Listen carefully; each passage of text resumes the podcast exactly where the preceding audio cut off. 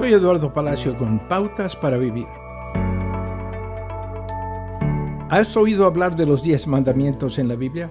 Uno de ellos se traduce a menudo como no matarás. La palabra hebrea original en este mandamiento es ratzah, que es específicamente asesinato. En inglés, el asesinato se define como matar ilegalmente a una persona como resultado de un plan. Sin embargo, sabemos que no todas las leyes humanas no son morales. Existen diferentes opiniones en todo el mundo acerca de la legalidad y moralidad de la pena capital, el aborto, la guerra y otras prácticas que resultan en la muerte. El propósito del mandamiento contra el asesinato era mostrar que la vida es sagrada, dada solo por Dios. Ningún ser humano tiene el derecho moral de quitarle la vida arbitrariamente a otro. Este debería ser el principio principal en nuestras opiniones sobre matar bajo cualquier tipo de ley.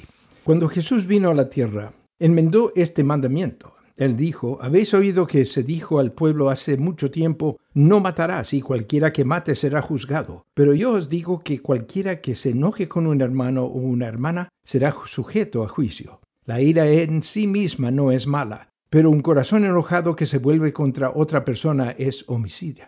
Lo que vemos es que Dios se preocupa por lo que está en nuestros corazones y mentes hacia los demás. Para seguir el sexto mandamiento de Dios debemos examinar cualquier pensamiento, así como nuestras leyes humanas que devalúan la santidad de la vida dada por Dios.